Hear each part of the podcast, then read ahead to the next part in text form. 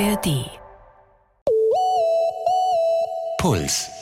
Also zu mir haben auch Leute irgendwie gesagt nach ein paar Monaten so, hä, du bist immer noch deshalb so traurig? Da denke ich mir so, sag mal, geht's noch? Also, mein Freund ist gestorben. Ja, das ist immer noch schlimm, richtig, denn er ist immer noch gestorben. Die Lösung. Der Psychologie-Podcast von Puls. Mit Verena Fiebiger und Sina Hagiri. Herzlich willkommen zur Lösung in der ARD-Audiothek oder worüber ihr uns sonst hört und einer Folge, die mir schwer gefallen ist. Ich habe äh, selbst mehrfach Erfahrungen mit Tod und mit Trauer gemacht und es löst, das merke ich jedes Mal, immer sehr viel in mir aus, wenn ich dann ganz explizit mich damit befasse. Das Gespräch mit Jenny, die ihr gerade schon gehört habt, hat mich sehr bewegt. Ähm, wir mussten zwischendurch auch mal eine Pause machen, weil ich so traurig geworden bin, dass ich nicht weitermachen konnte. Wenn ihr gerade das Gefühl habt, dass es euch nicht gut tun würde, diese Lösungsfolge zu hören, dann hört gerne in eine unserer leichteren Folgen rein. Kommende Woche zum Beispiel machen wir was zum Thema People Pleasing, es allen recht machen wollen. Also das mal so als äh, bisschen leichterer Ausblick. Vielleicht seid ihr aber auch gerade in der Situation, dass ihr einen für euch ganz wichtigen Menschen verloren habt und ihr euch verstärkt mit dem Thema Tod beschäftigt, weil sowieso nichts anderes Platz hat gerade. Oder ihr seid Angehörige und wollt mehr darüber erfahren, wie es jungen Trauernden geht. Sina ist heute nicht dabei, weil wir für diese Folge gesagt haben, wir brauchen wieder eine Expertin, die sich wirklich intensiv mit dem Thema befasst hat, mit dem Thema junger Trauer auch. Und deshalb ganz herzlich willkommen, Dr. Lisa Aufenberg. Du bist Trauerbegleiterin, machst gerade eine Ausbildung zur systemischen Therapeutin.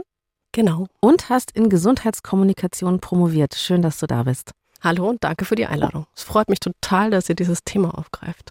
Wie bist du dazu gekommen, dass du Trauerbegleitung machst? Ich habe selbst 2013 meinen Partner verloren und damals nach Hilfe speziell für junge Menschen gesucht. Und so bin ich auf die Stiftung gestoßen, habe dann da als Betroffene eine Trauergruppe besucht, mich ehrenamtlich angefangen zu engagieren nach einer gewissen Zeit und irgendwann als Trauerbegleiterin angefangen. Das habe ich nämlich noch gar nicht gesagt. Du bist bei der Nikolaides Young Wings Stiftung. Das ist eine Stiftung, die in München sitzt aber deutschlandweit tätig ist und eben vor allem speziell junge Trauernde berät. Was heißt das genau, junge Trauernde? Wir begleiten junge Menschen, das heißt bei uns bis einschließlich 49, die einen Lebenspartner oder die Lebenspartnerin verloren haben und Kinder, Jugendliche, junge Erwachsene, die ein oder beide Elternteile verloren haben. Und du kennst ja Jenny, die uns heute ihre Geschichte erzählt, nämlich aus Jennys Podcast mhm. wiederum, ähm, wo du auch schon zu Gast warst. Der heißt Ich bin hier und du bist tot. Und darin sprechen die beiden jungen Frauen Jenny und Steffi über ihren persönlichen Verlust und das eigentlich auch schon seit Jahren. Also deswegen finde ich diesen Podcast auch so ein wahnsinnig interessantes Zeitdokument, weil man da hören kann, wie sich Trauer auch über die Jahre verändert und was auch immer gleich bleibt. Ihr erfahrt in dieser Folge, wie es Jenny damit ging, mit Anfang 30 ihren Lebenspartner zu verlieren, den Mensch, mit dem sie eine Familie gründen und alt werden wollte, wie es ist, wenn viele zu dir sagen, du bist doch noch jung, du findest schon wieder wen und wie es ihr damit geht, dass ihr verstorbener Freund auch heute noch ein ganz fester Bestandteil in ihrem Leben ist. Jenny hat sich ja bei uns gemeldet und ich kannte ihren Podcast aber schon und ich fand den Namen als ich den zum ersten Mal gelesen habe, so wahnsinnig treffend. Ich bin hier und du bist tot. Und dieser Satz beschreibt ja eigentlich genau das Schicksal, mit dem zurückbleibende Menschen klarkommen müssen. Also Hinterbliebene, die du begleitest, Lisa, die haben ja dieses Problem, dass sie besonders lange hier sind, während der Partner tot ist. Ne? Also dieses Zitat, wer früher stirbt, ist länger tot. Kennst du sicherlich auch. Ja. Ähm, vielleicht kannst du sagen, Lisa, wie viele junge Menschen erleben denn sowas überhaupt? Also es ist äh, erstaunlich, wie viele es dann doch sind. Das denkt man gar nicht. Das findet so in der Öffentlichkeit einfach nicht statt, so als Thema. Ähm, es gibt zu verwitweten Menschen offizielle Zahlen und Statistiken. Die sprechen von 85.000 Menschen zwischen 18 und 50 Jahren. Menschen, die nicht verheiratet waren, die werden da gar nicht erfasst. Also dazu gibt es ja keine Statistik, keine Zahlen, die kann niemand zählen. Aber man kann sich der Zahl annähern. Also wenn man zum Beispiel anschaut, dass in Deutschland pro Jahr 25.000 Menschen sterben in der Altersklasse, also auch von 18 bis 50. Und davon, je nachdem, welche Studie man glaubt, so zwischen 60 und 80 Prozent in einer Beziehung sind, dann heißt es, dass es sehr, sehr viele Menschen trifft. Jennys Freund ist im Alter von 43 Jahren gestorben. Sie war damals Anfang 30 und die beiden sind zu dem Zeitpunkt im Urlaub. Ihr Freund hatte eine chronische Erkrankung, aber keine tödliche. Also es war nicht absehbar, was passieren würde. Also er hatte diese Erkrankung schon sehr stark, aber auf keinen Fall so, dass man irgendwie das Gefühl hatte, so, ja, äh, hier, das geht bergab oder so, 0,0. Und er ist dann einfach von jetzt auf gleich gestorben. Also, weil es am Ende aufgrund von, ja, ziemlich vielen Umständen dann einfach dazu gekommen ist, dass er eine Lungenembolie hatte, ganz am Ende. Und dann hat man noch versucht, ihn einfach noch wieder zu beleben und auch so zu stabilisieren für ein paar Tage. Und das hat dann einfach nicht geklappt. Also es war wirklich von jetzt auf gleich. Ins Krankenhaus kam er, glaube ich, freitags und ja, Donnerstag ist er dann gestorben. Was im Krankenhaus passiert, das erlebt Jenny als traumatisch. Also sie ist so eine Woche im Schockzustand, solange wie das eben dauert. Und dieser Schockzustand, der hört auch nicht auf, als Jenny wieder nach Hause kommt. Da ist sie dann alleine und die Wochen verbringt sie bei ihren Eltern. Sie meinte, sie ist eigentlich nur rumgesessen und sie hat auch nicht drüber sprechen können, was passiert ist. Also in ihr steht die Welt still, während sie sich draußen einfach weiterdreht.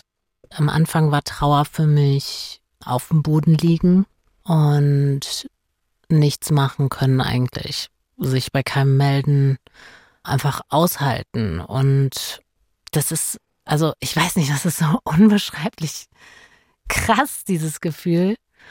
Und man denkt ja auch, das geht nicht mehr weg. Und es geht ja auch ganz lange nicht weg. Also ich kann dir nicht sagen, wie viele Stunden ich auf dem Fußboden verbracht habe oder einfach damit äh, die Wand anzustarren oder so. Also völlig irgendwie ganz anders drauf.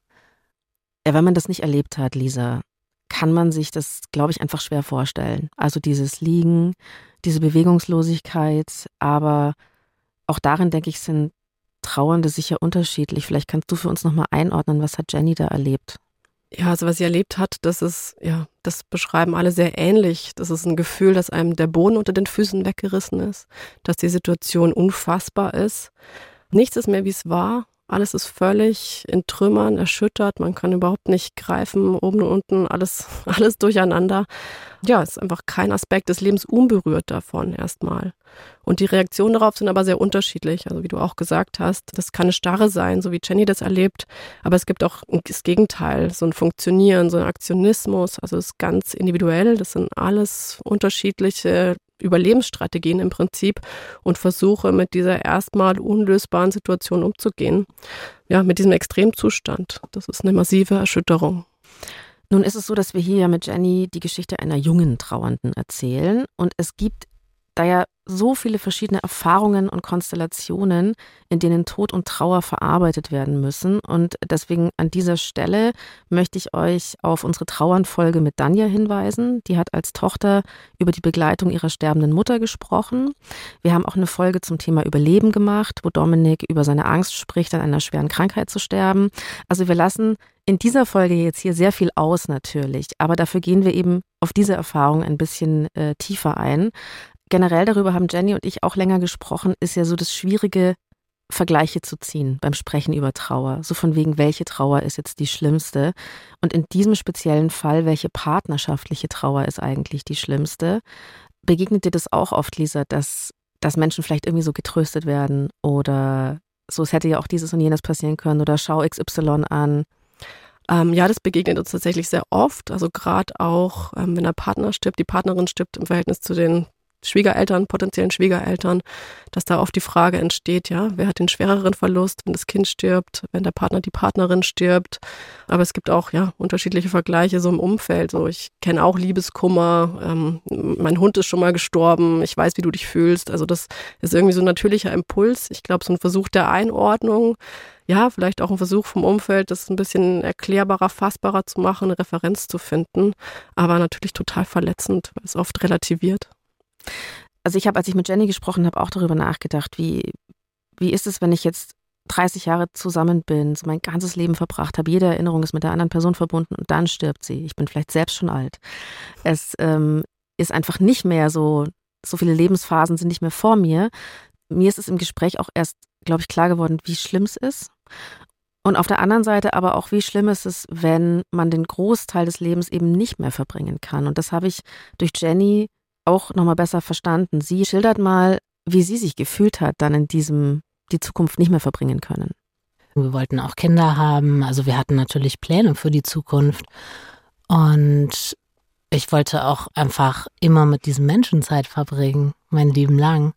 Und wenn dir das so aus dem Nichts einfach weggenommen wird, da betrauert man ganz viel. Und dadurch, dass du auch so lange dann in so einer, ich sag mal, anderen Welt irgendwie unterwegs bist, ähm, wirkt sich das auf alles Mögliche aus. Also ich war dann zwischendurch auch neidisch auf äh, Leute, die beruflich zum Beispiel schon keine Ahnung wo gelandet sind oder die familiär irgendwie Kinder bekommen haben oder so. Also gar nicht bei meinen engsten Freunden, für die habe ich mich immer total gefreut.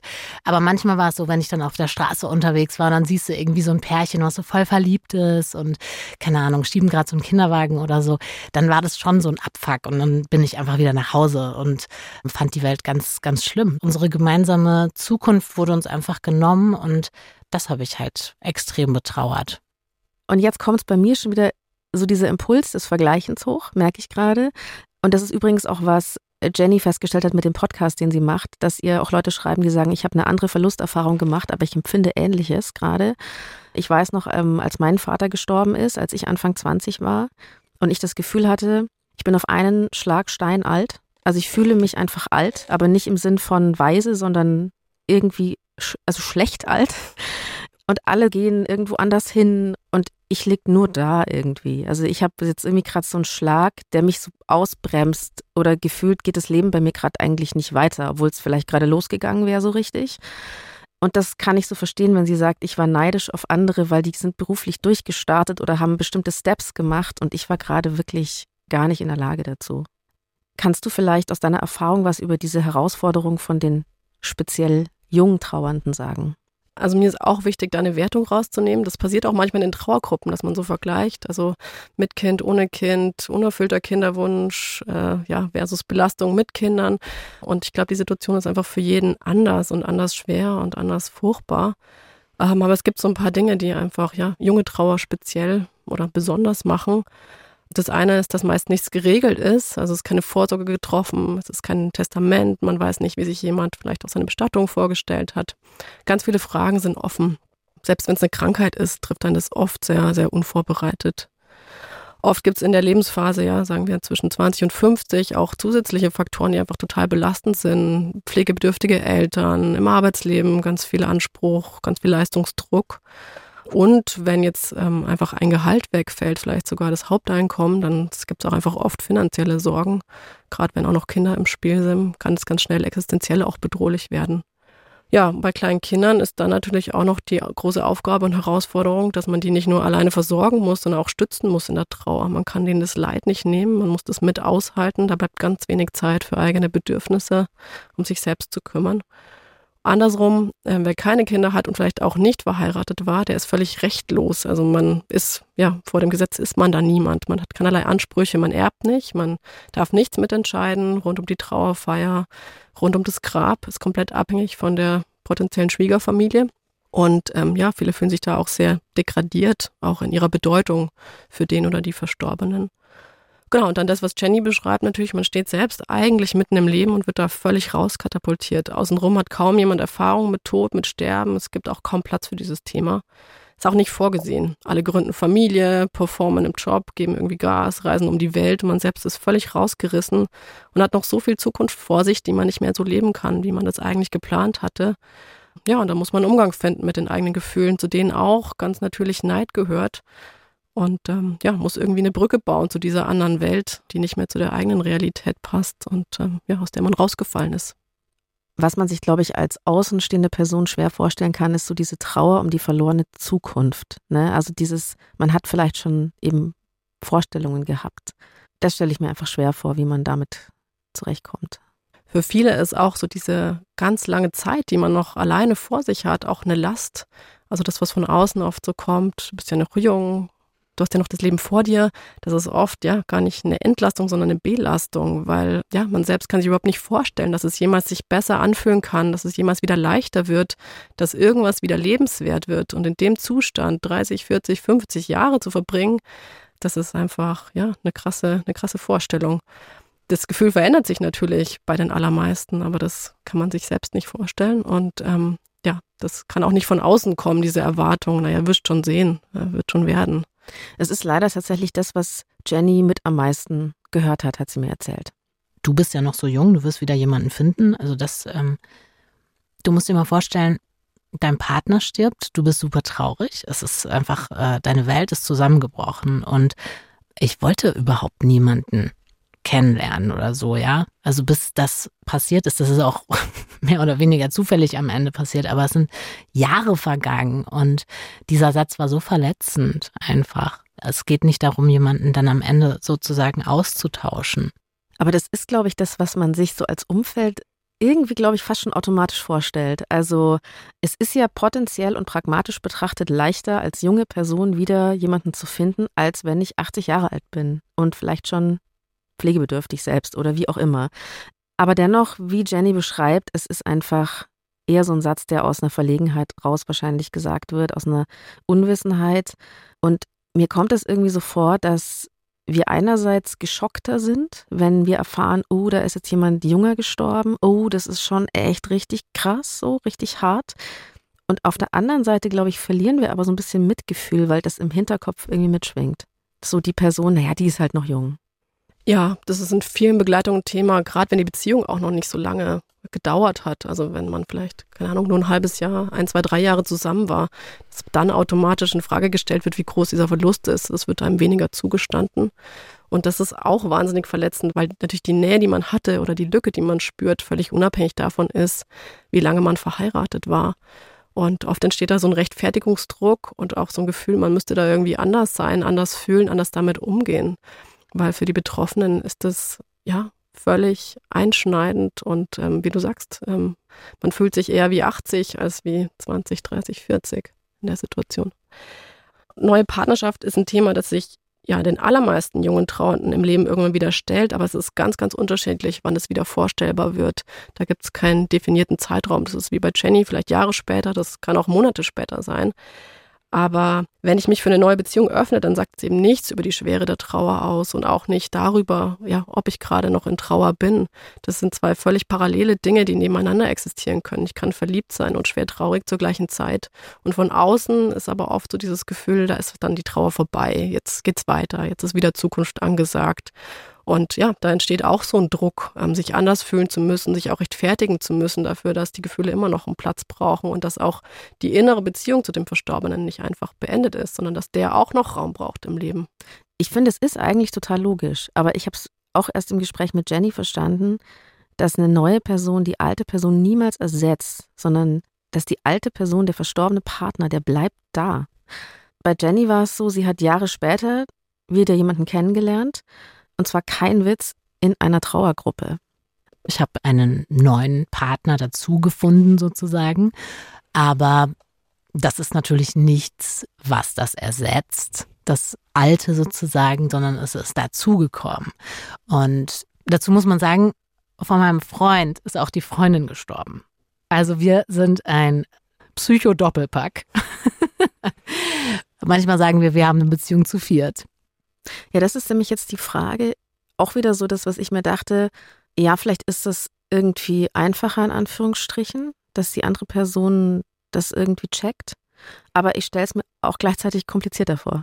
Wie sind da so die Erfahrungen, Lisa, die die Menschen machen mit neuen Partnerschaften? Also ich glaube, es ist, kann beides sein, leichter und komplizierter. Natürlich gibt es vielleicht ein anderes Verständnis, ähm, ja, vielleicht auch ähnliche Bedürfnisse. Es kann aber auch sein, dass man ganz unterschiedlich trauert und irgendwie mit dieser, ja, mit diesen Unterschieden umgehen muss. Wenn jetzt nur der eine oder die eine diesen Hintergrund hat, dann kann es sein, dass da ja, mehr Erklärungsbedarf gibt und vielleicht auch Unverständnis, aber auch, dass da jemand da ist, der für Optimismus und Leichtigkeit und ähm, ja, für Angstfreiheit auch zuständig ist. Darum kann man das überhaupt pauschal nicht sagen. Was man sagen kann, ist, dass das für die meisten eine Herausforderung ist, die Beziehung zu gestalten, gerade am Anfang. Das ist kein Selbstläufer, auch wenn man dann jemanden gefunden hat, mit dem man sich wohlfühlt und wo Gefühle entstehen, weil die innere Beziehung zum Verstorbenen irgendwie Platz finden muss. Und das ist oft schon so ein Zurechtruckeln, manchmal auch gerade am Anfang mit Kompromissen verbunden. Aber auch was, wo eine besondere Tiefe und Verbundenheit entstehen kann. Und wir begleiten sehr viele, die nach einer gewissen Zeit eine neue Beziehung eingehen und auch in der sehr, sehr glücklich sind. Ich kann mir halt auch vorstellen, wenn man selber die Erfahrung nicht gemacht hat, dass man zum Beispiel eifersüchtig ist auf eine verstorbene Person, so dass man innerlich da irgendwie, vielleicht wenn man da eh ein Thema hat, dass das dann irgendwie schwierig ist. Und aber ja, vielleicht ist eine Person trotzdem weniger belastet, wenn sie die Erfahrung nicht gemacht hat. Das kann natürlich auch sein. Wir machen auch die Erfahrung, dass da egal in welcher Konstellation, zwei Menschen mit Geschichten, mit Erfahrungen, mit Prägungen aufeinandertreffen. Und das ist mal leichter und mal komplizierter. Also auch wer keinen Verlust mitbringt, hat ja irgendwie schon ein bisschen Leben im Gepäck. Aber stimmt, also es ist für die Partner, Partnerinnen, die jetzt vielleicht selber nicht so eine Verlustgeschichte dabei haben, schon auch eine Herausforderung, eben mit ähm, Vergleichen umzugehen, dem Verstorbenen irgendwie kennenzulernen, den Platz zu geben, vielleicht auch sich hilflos zu fühlen an mancher Stelle, weil man die Trauer nicht nehmen kann, weil man auch nicht, ja, weil man den anderen nicht so glücklich machen kann, wie man vielleicht den Anspruch hat, nicht auf allen Ebenen. Und das muss man schon auch aushalten können und da hilft ein gutes Selbstbewusstsein auf jeden Fall. Hi, mein Name ist Viktoria Michalzack. Gemeinsam mit Journalistinnen und Journalisten der ARD nehme ich mir jeden Tag Zeit für die wichtigen Fragen. Also diese Überwachung ist allgegenwärtig. Wie geht's denn den Menschen da, die du getroffen hast? Für packende Geschichten. Also ich stelle mir einfach vor, die blättern durch die Tagebücher und sagen, ja, so muss es gewesen sein. Hitler wusste nicht vom Holocaust. Das ist eigentlich unfassbar, wenn man denkt, wie nah wir an eine Rehabilitierung von Adolf Hitler gekommen sind und investigative Recherchen. Was lag wirklich wann vor, was lag auf dem Tisch und wie umfassend war wirklich dieser Machtmissbrauch, der da stattgefunden haben soll. Also ihr habt rausgefunden, das muss schon viel früher bekannt gewesen sein. Ja. Jeden Montag bis Freitag liefern wir euch täglich ein Thema in aller Tiefe. 11 km, der Tagesschau-Podcast, hört ihr in der ARD-Audiothek und überall, wo es Podcasts gibt.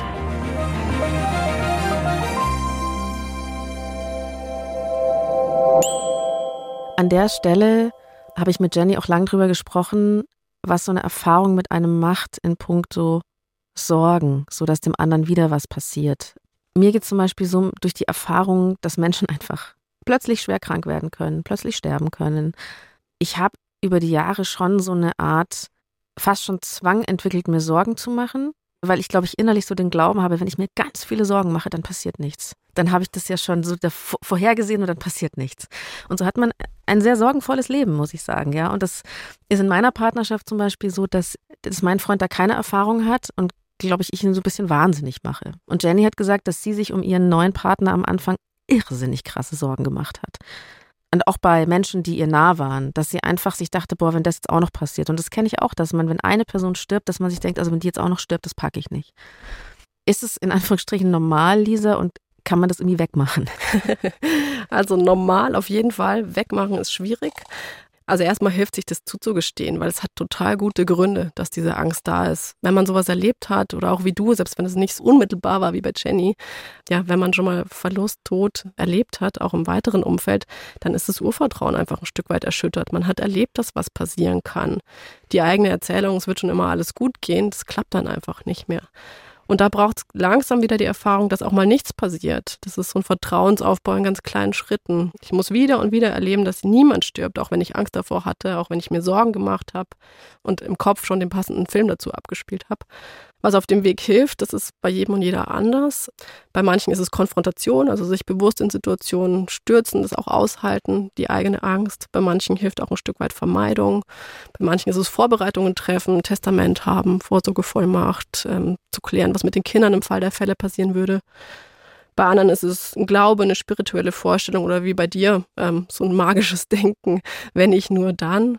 Oder ich zum Beispiel. Also ich empfehle es keinem das magische Denken, das ist nicht gut. Ich kann meine persönliche Strategie empfehlen. Ich habe so dieses Bild, ich hatte schon meinen Schicksalsschlag, ich bin jetzt durch. Ich kenne natürlich Geschichten, wo Menschen mehr blöde Dinge im Leben passiert sind. Also kognitiv weiß ich das, aber das ist was, was mich ein Stück weit schützt vor diesen Ängsten. Und ich habe auch gelernt, die einfach nicht mehr so ernst zu nehmen. Und so, glaube ich, findet jeder seinen Umgang und mit der Zeit, ja, kriegt man einfach wieder Gegenerfahrungen und dann wird es auch leichter. Ja, das finde ich bei dir so interessant, dass du dich ja damit quasi tagtäglich befasst, also ganz viel dich damit befasst und ich auch immer nicht weiß, was ist denn besser, das jetzt irgendwie wegschieben oder sich eben ja, da schwanke ich immer so, dass ich viel befassen. Also das finde ich einfach auch besonders, dass man sagt, ich mache jetzt genau das. Ich, ich helfe jetzt Menschen genau in dem, was mir passiert ist.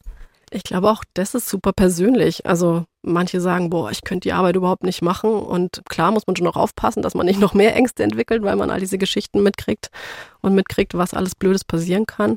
Und für manche ist, glaube ich, der Weg auch irgendwann zu sagen, nee, das Kapitel versuche ich jetzt ein Stück weit zu schließen. Es hat mich zwar verändert, aber irgendwie Trauer ist jetzt nicht mehr so ein beherrschender Teil meines Lebens. Das ist total legitim und kann eine gute Strategie sein. Und für andere ist es eben, ja, das irgendwie im Leben zu halten, ähm, das auch mitzunehmen ein Stück weit. Und ähm, für mich ist es sehr bereichernd, weil ich einfach immer positive Geschichten begleite. Also das ist das, was man oft gar nicht vermutet. Aber klar, wir fangen immer im ganz, ganz schweren Loch an und ähm, immer, wenn ich Leute irgendwann verabschiede, dann ein Leben, das sich wieder gut anfühlt. Auf eine ganz andere Art, aber wieder gut. Und das ist eine total schöne Arbeit, sehr bereichernd. Das macht auch Sinn. Also Jenny hat ja auch ihren Podcast gestartet, um erstmal darüber zu sprechen, aber hat ja jetzt auch mit ihrer Community einen sehr starken Austausch mit Menschen, die Ähnliches erlebt haben.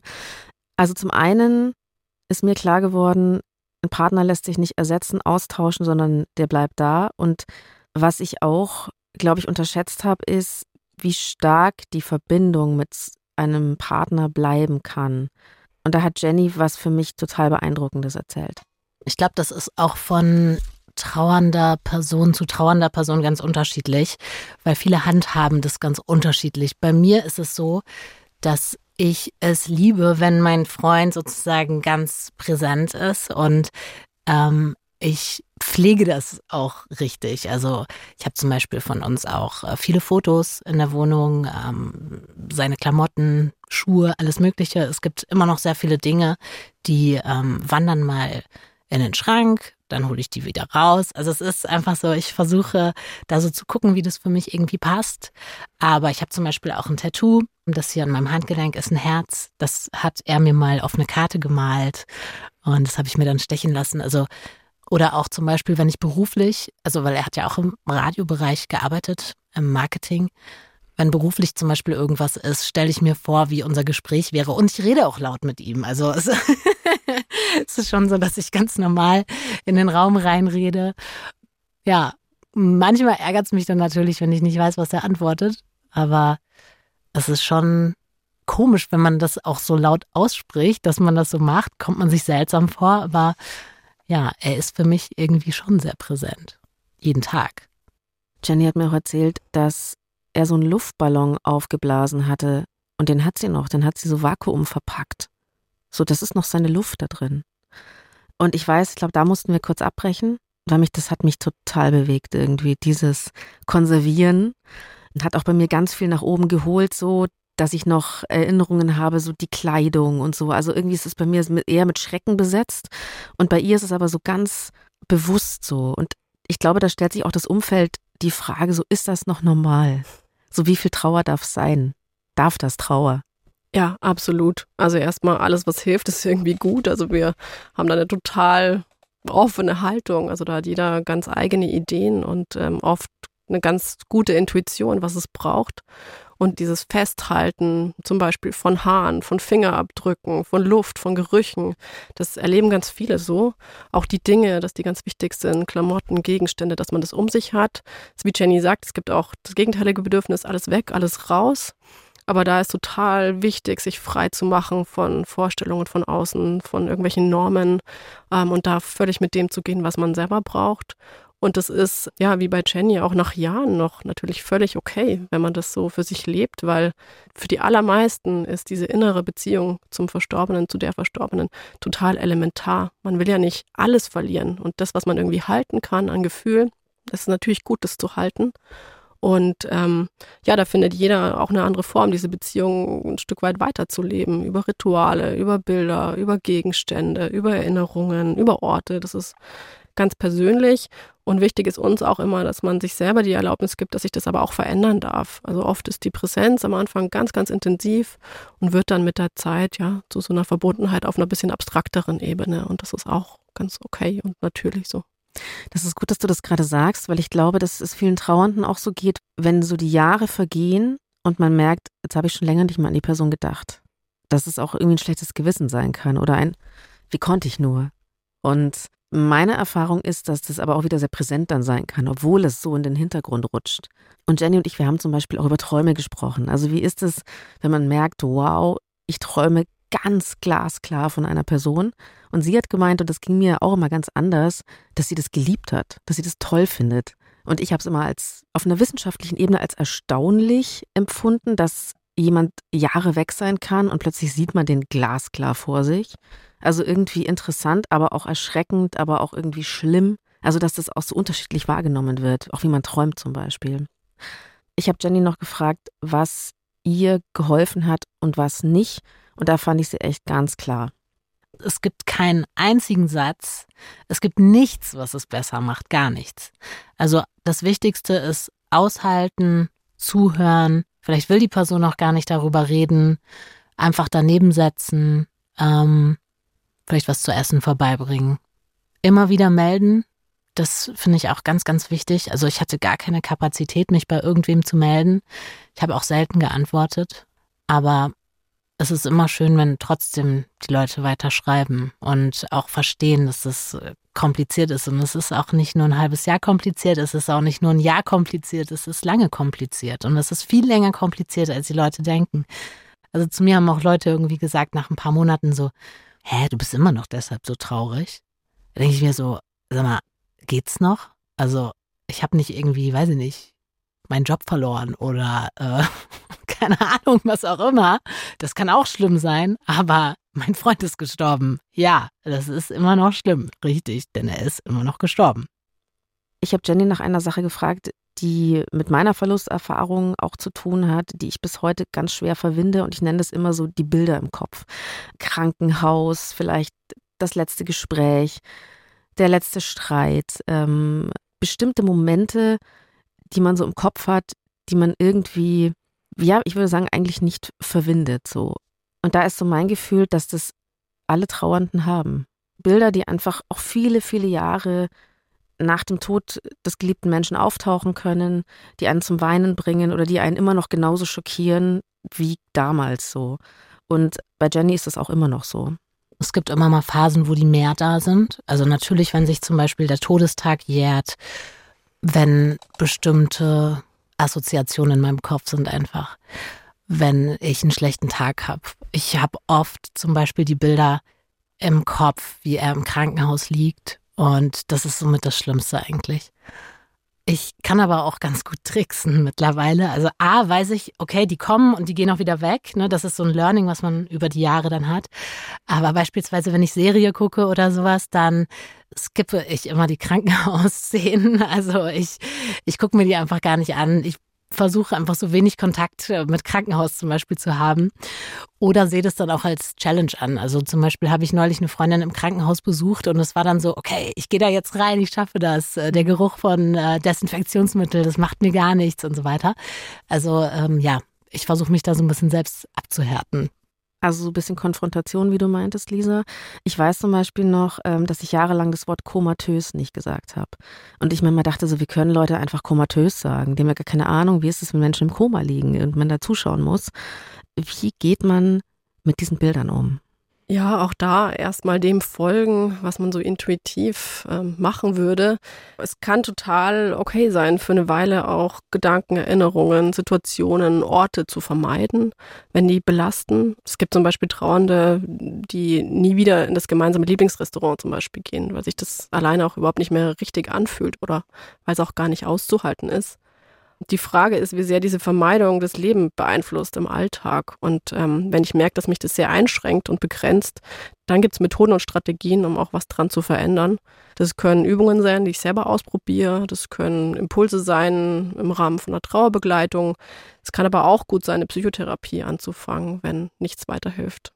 Jetzt ist mir natürlich klar, oder uns allen, die Lösung gibt es nicht beim Tod, da gibt es nicht die Lösung. Aber vielleicht kannst du uns ein paar Anregungen geben, Lisa, was Trauernde machen, so, was ihnen in irgendeiner Form hilft, auch wenn nichts hilft. Ja, genau, das ist ein wichtiger Punkt. Die Lösung gibt es tatsächlich nicht, weil die wäre nämlich, dass der geliebte Mensch wiederkommt. Das heißt, es geht darum, eine zweitbeste, eine erzwungene und eine erstmal ungewollte Lösung zu finden. Und dabei hilft ganz oft, also so wie Jenny das auch ja gemacht hat, der Austausch mit anderen Betroffenen im Rahmen von Trauergruppen, Facebook-Gruppen, welcher Kanal auch immer gut ist. Und auch ähm, der Trauer einen Raum geben und sie in irgendeiner Form ausdrücken, ist für viele eine gute Strategie. Also so wie Jenny in ihrem Podcast, aber vielleicht auch auf ganz anderen Wegen. Eine digitale Erinnerungsseite, den Unfallort gestalten, Tagebuch schreiben, Freunde zusammenbringen und den oder die Verstorbene feiern. Also das ist ganz, ganz unterschiedlich. Immer hilfreich ist Unterstützung. Das können nahe Menschen aus dem Familien-, Freundeskreis sein, Trauerbegleitung, auch eine Therapie, ähm, auch wenn Trauer erstmal eine ganz normale Reaktion und nicht pathologisch ist, tut es vielen einfach gut, einen Raum zu haben für die eigenen Gedanken und Gefühle. Und was ich eigentlich am entscheidendsten finde, ist, dass man sich erlaubt, ganz den eigenen Bedürfnissen zu folgen, dass man mit sich selbst ganz gnädig ist und geduldig und der eigenen Intuition vertraut.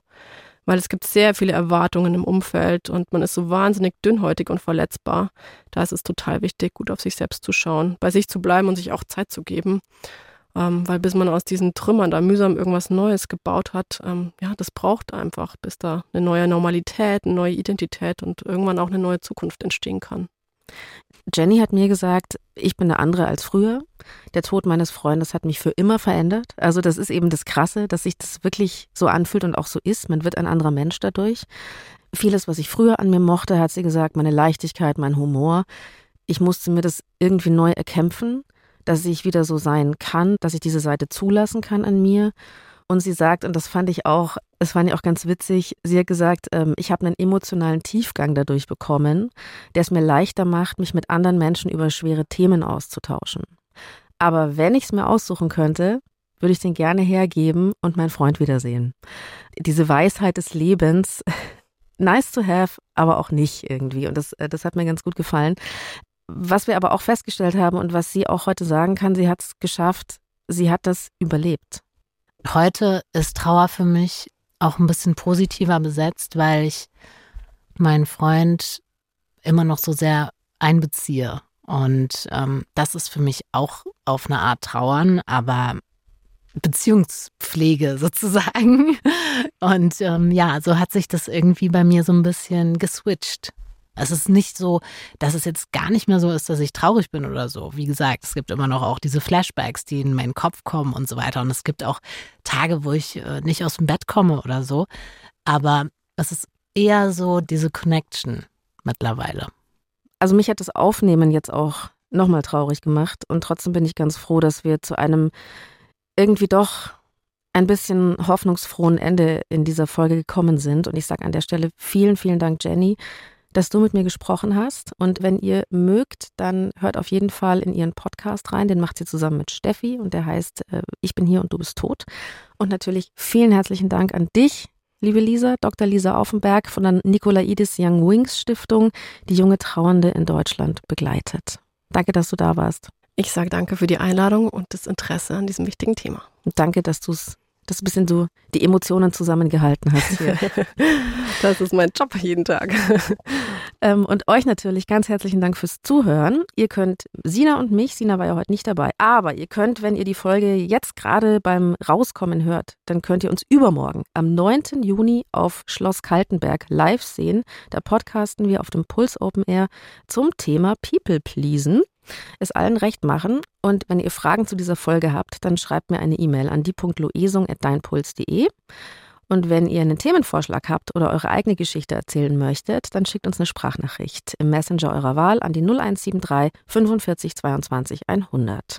Den Podcast gibt es in der ARD Audiothek oder überall, wo es Podcasts gibt. Und wenn ihr die Lösung abonniert, dann verpasst ihr auch die nächste Folge nicht.